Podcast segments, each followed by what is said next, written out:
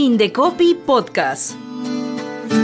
Aquí comienza tu programa Ciudadanos al Centro. Ciudadanía, consumidores, emprendedores, artistas e inventores al centro de nuestros servicios. Ciudadanos al Centro. El protagonista de nuestras acciones eres tú.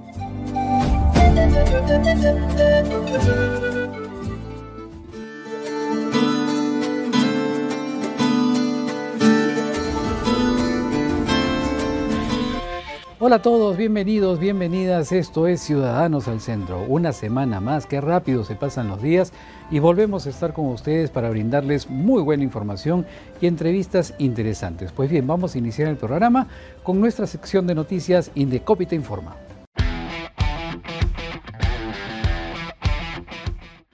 Guionista peruano promueve el primer concurso nacional de cómics e historietas. César Santibáñez, destacado guionista y escritor peruano, especializado en cómics y animación, promovió el primer concurso nacional de cómics e historietas organizado por el Indecopi. César tiene como su principal objetivo explorar la identidad fantástica latinoamericana y llevarla alrededor del mundo. Considera que escribir para el cómic solo hace falta optar por lo nuevo e inesperado. El concurso promovido por la Dirección de Derecho de Autor está dirigido principalmente a jóvenes de 15 años a más, de cualquier nacionalidad que tengan residencia en el Perú. Si necesitas información detallada de las bases del Concurso Nacional de Cómics e Historietas 2022, visita la web del Indecopi. Los conocimientos colectivos o tradicionales son aquellos conocimientos que poseen las comunidades nativas o campesinas sobre la biodiversidad desde tiempos inmemorables, transmitidos de forma oral de generación en generación y gracias a los cuales han podido subsistir. Existen varios tipos de conocimientos colectivos que las comunidades nativas y campesinas tienen sobre las propiedades y usos de los recursos biológicos, por ejemplo, las plantas y los animales que hay en su entorno, los cuales son utilizados para fines medicinales, cosméticos, alimenticios, entre otros. Los especialistas del Indecopi visitan diferentes comunidades nativas y campesinas del país para explicar los beneficios que ofrece la protección de sus conocimientos colectivos, ofreciéndoles también asistencia para el proceso de registro. Las solicitudes de registro pueden presentarse en cualquiera de las 26 oficinas regionales del Indecopi a nivel nacional. Y seguimos con Ciudadanos al Centro, esta vez para brindarles una información interesante, pues el próximo lunes 30 de mayo el Indecopi dará un reconocimiento a 21 ciudadanos peruanos. Ellos son funcionarios públicos que con su esfuerzo y dedicación han logrado eliminar barreras burocráticas y legales en sus respectivas instituciones en favor de la ciudadanía. Para hablar mejor de este tema hemos invitado a Fiorella Francia, quien es de la Secretaría Técnica Regional de Eliminación de Barreras Burocráticas del INDECOPI, y ella nos va a explicar un poco de qué se trata todo este, este reconocimiento y también el por qué se da el reconocimiento. Fiorella, qué gusto de tenerte en el programa. Muchas gracias, Juan Carlos. Feliz de estar aquí. Antes de empezar con, la explicación del reconocimiento y de por qué se produce, explícanos qué es una barrera burocrática, por favor. Claro que sí. En realidad las barreras burocráticas deben ser entendidas como trabas. Estas trabas pueden ser de distinto tipo. Por ejemplo, tenemos trabas que están más ligadas a los cobros. Cuando, por ejemplo, un ciudadano quiere ingresar eh, a sacar una licencia y de repente le cobran pues el 20% eh, del valor de obra, cuando en realidad una licencia debería eh, expedirse en atención al número de trámites y al número de recursos que pues uno va a necesitar. Tenemos otro tipo de barreras que son las más frecuentes y se tratan de los requisitos, es decir, que tenemos normas nacionales que establecen qué requisitos debe tener cada procedimiento. Sin embargo, algunas entidades, llámense municipalidades provinciales o distritales, exigen más de lo que la norma nacional establece. Entonces, si la norma nacional establece 10 requisitos, la municipalidad de Satinapampa, por ejemplo, pues eh, solicita 30 requisitos, haciendo más oneroso y desincentivando que los empresarios ingresen al mercado.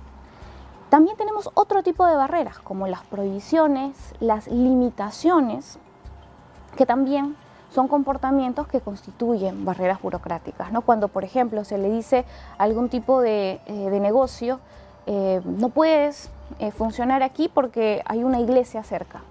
O sea, no puedo abrir, por ejemplo, un resto bar porque hay una iglesia a 20 metros. Entonces, este tipo de prohibiciones también constituyen barreras burocráticas. Fiorella, pero no solamente las municipalidades son las que imponen barreras. Correcto, Juan Carlos. Eh, en realidad también tenemos instituciones como las universidades y los colegios profesionales. Estos, si bien es cierto, eh, no son entidades públicas, estas sí tienen una función pública, al momento, por ejemplo, en las universidades, de expedir grados y títulos. Entonces, eh, en esta expedición también a veces tienen requisitos que son de costos, por ejemplo, exorbitantes, o también algunos piden que en el caso de los idiomas se dicte exclusivamente en su centro de idiomas, no teniendo validez ningún otro tipo de acreditación en materia de idiomas, de cualquier otra entidad. En el caso de los colegios, eh, permíteme comentarte que también ellos eh, empiezan a solicitar un montón de requisitos que no necesariamente son importantes para colegiarse. Por ejemplo, algunos de ellos piden em, carpetas de cuero para colegiarte. Carpetas de cuero. Exacto, y es más, ¿no? sé, costo por carpeta de cuero y establece, ¿no? 300 soles. Tenemos otro tipo de requisitos como son, em, en el caso del CAL, por ejemplo, tuvimos el requisito de un curso excepcional con un costo elevadísimo para poder colegiarte, ¿no? como requisito. Entonces, en realidad este tipo de requerimientos pues son excesivos. Claro, entendemos eso. En virtud de esta eliminación de barreras de la que nos estás contando, el Indecopi está justamente reconociendo a estos 21 funcionarios. Pero ¿cómo llegan a seleccionar a estas 21 personas para darles este reconocimiento? Mira, hay algo interesante que quiero comentarte. En el caso de los rankings, nosotros pues tenemos diversos rankings. Sin embargo, siempre ha quedado invisibilizado el esfuerzo de aquel funcionario que hace de todo para eliminar sus barreras.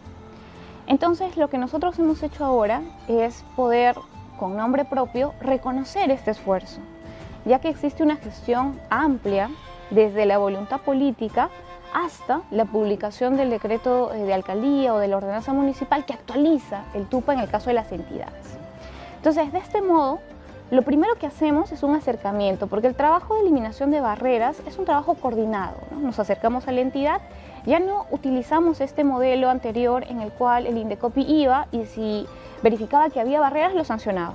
No, al contrario, lo que nosotros hacemos bajo el principio de acción preventiva es acercarnos, conversar con el funcionario, debido a que muchas veces te contaré que el funcionario aplica barreras no porque quiera, sino porque desconoce. De este modo, nosotros pues hacemos capacitaciones, etcétera, y el funcionario elimina su.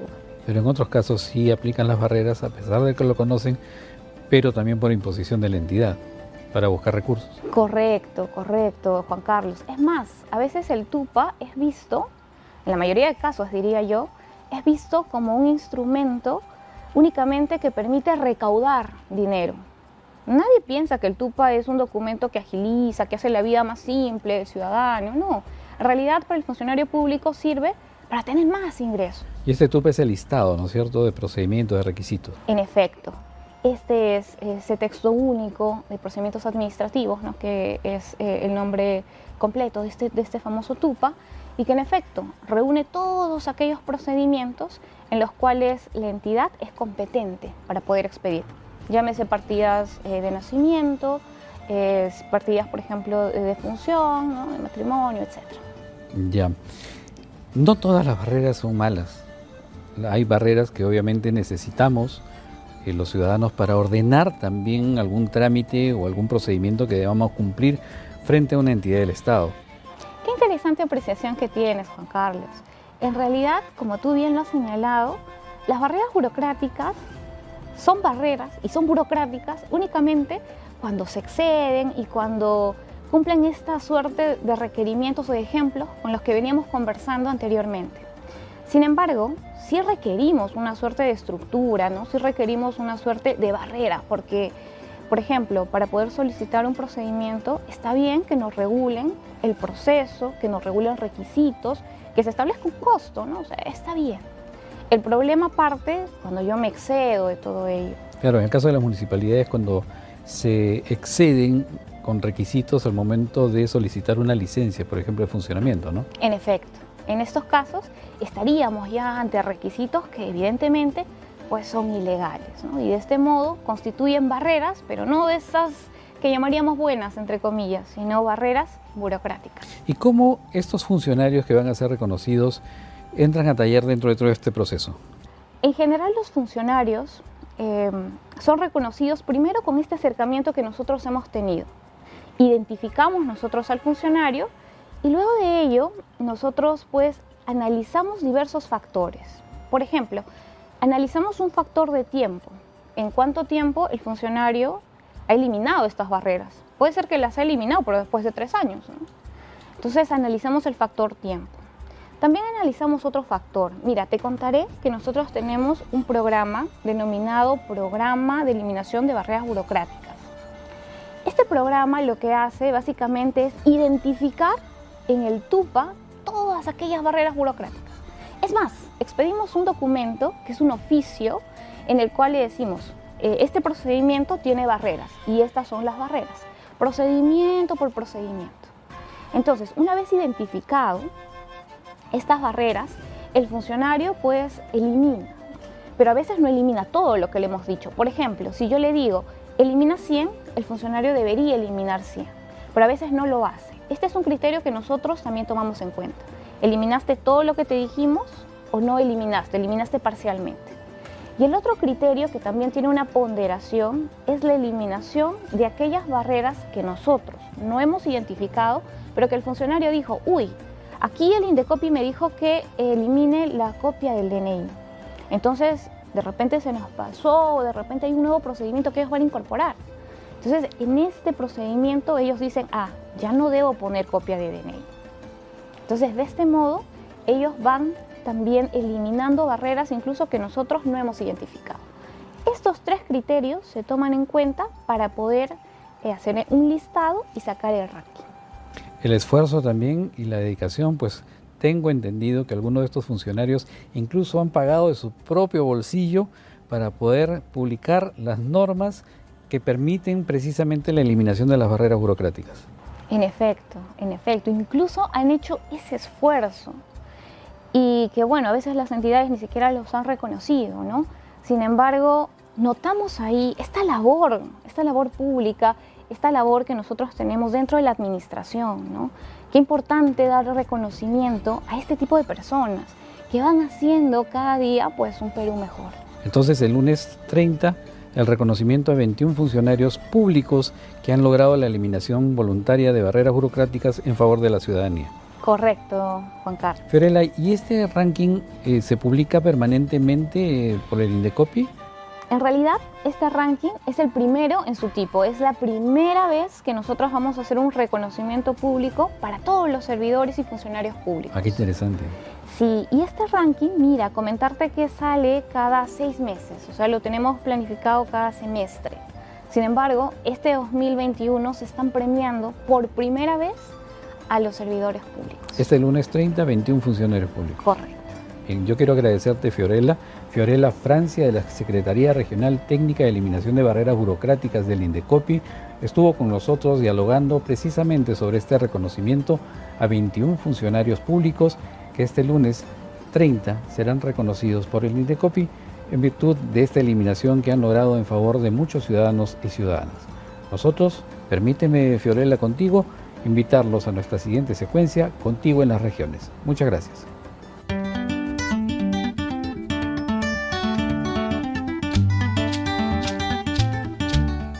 Nuestro primer reporte regional corresponde a Gina Troyes, jefa de la oficina regional del Indecopi en Huánuco. Adelante, Gina.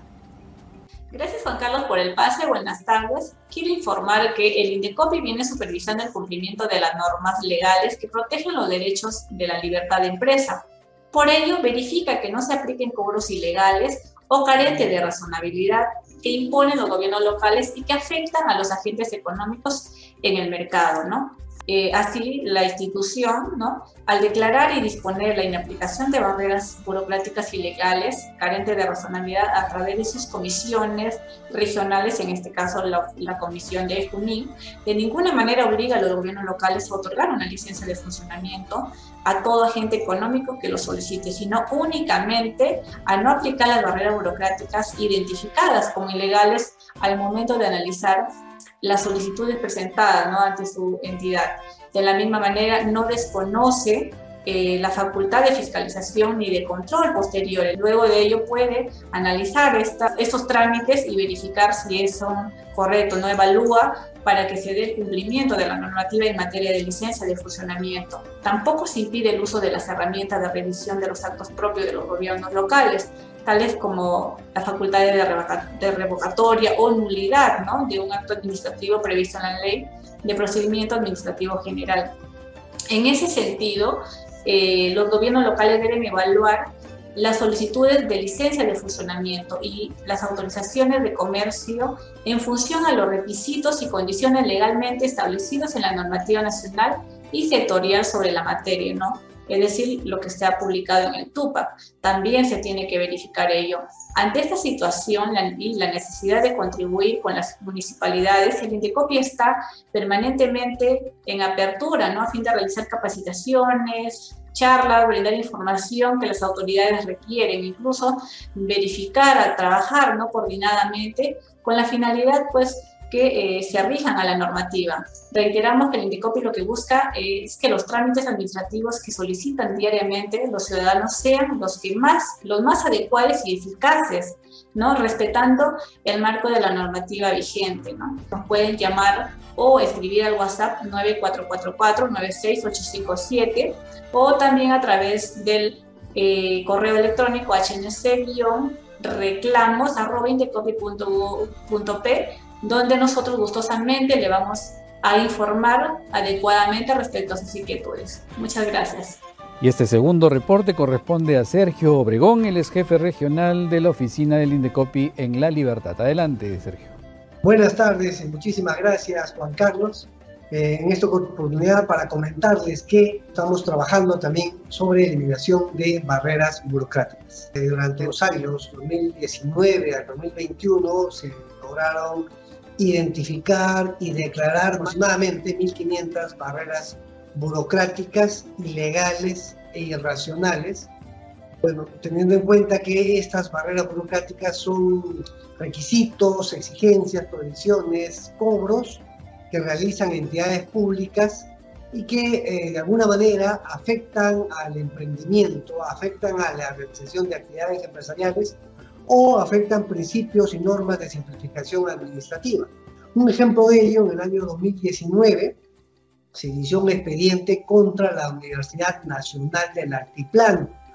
En este caso se identificaron 30 barreras burocráticas ilegales, porque contravenían normas antes ya referidas, que constituían requisitos prohibidos que no debían haber impuesto, o cobros que también estaban prohibidos imponer no habían determinado una estructura primigenia de costos. A similar supuesto ocurrió en el año 2020, en el que se identificaron y declararon más de 300 barreras burocráticas que estaban siendo impuestas por el gobierno regional de la libertad. Entonces, fíjense, se ha ido identificando que diversas entidades públicas imponen barreras burocráticas ilegales o irracionales y para evitar que esto continúe o para ir saneando estas situaciones, se capacitó a 45 funcionarios públicos de municipalidades, provinciales y distritales, de los gobiernos de la Libertad, de Ancash y de Huánuco.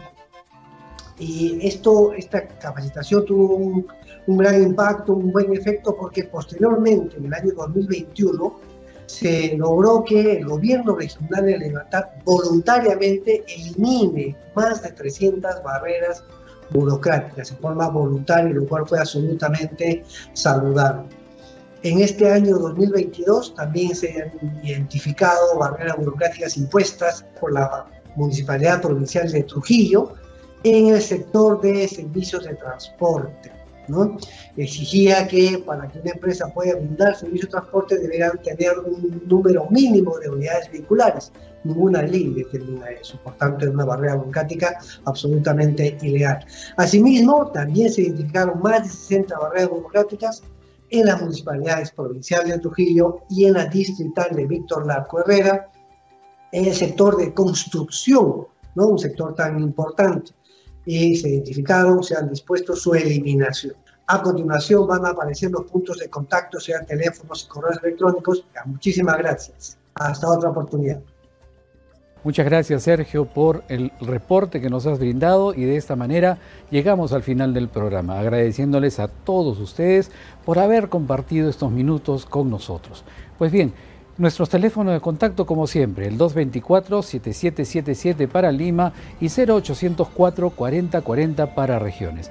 Recuerde también nuestro correo electrónico sacreclamo.indecopy.gov.p. Acompáñenos cada jueves, como hoy día, siempre a las 12, aquí en Ciudadanos al Centro. Indecopy Podcast. Finaliza tu espacio Ciudadanos al Centro. Ciudadanía, consumidores, emprendedores, artistas e inventores al centro de nuestros servicios.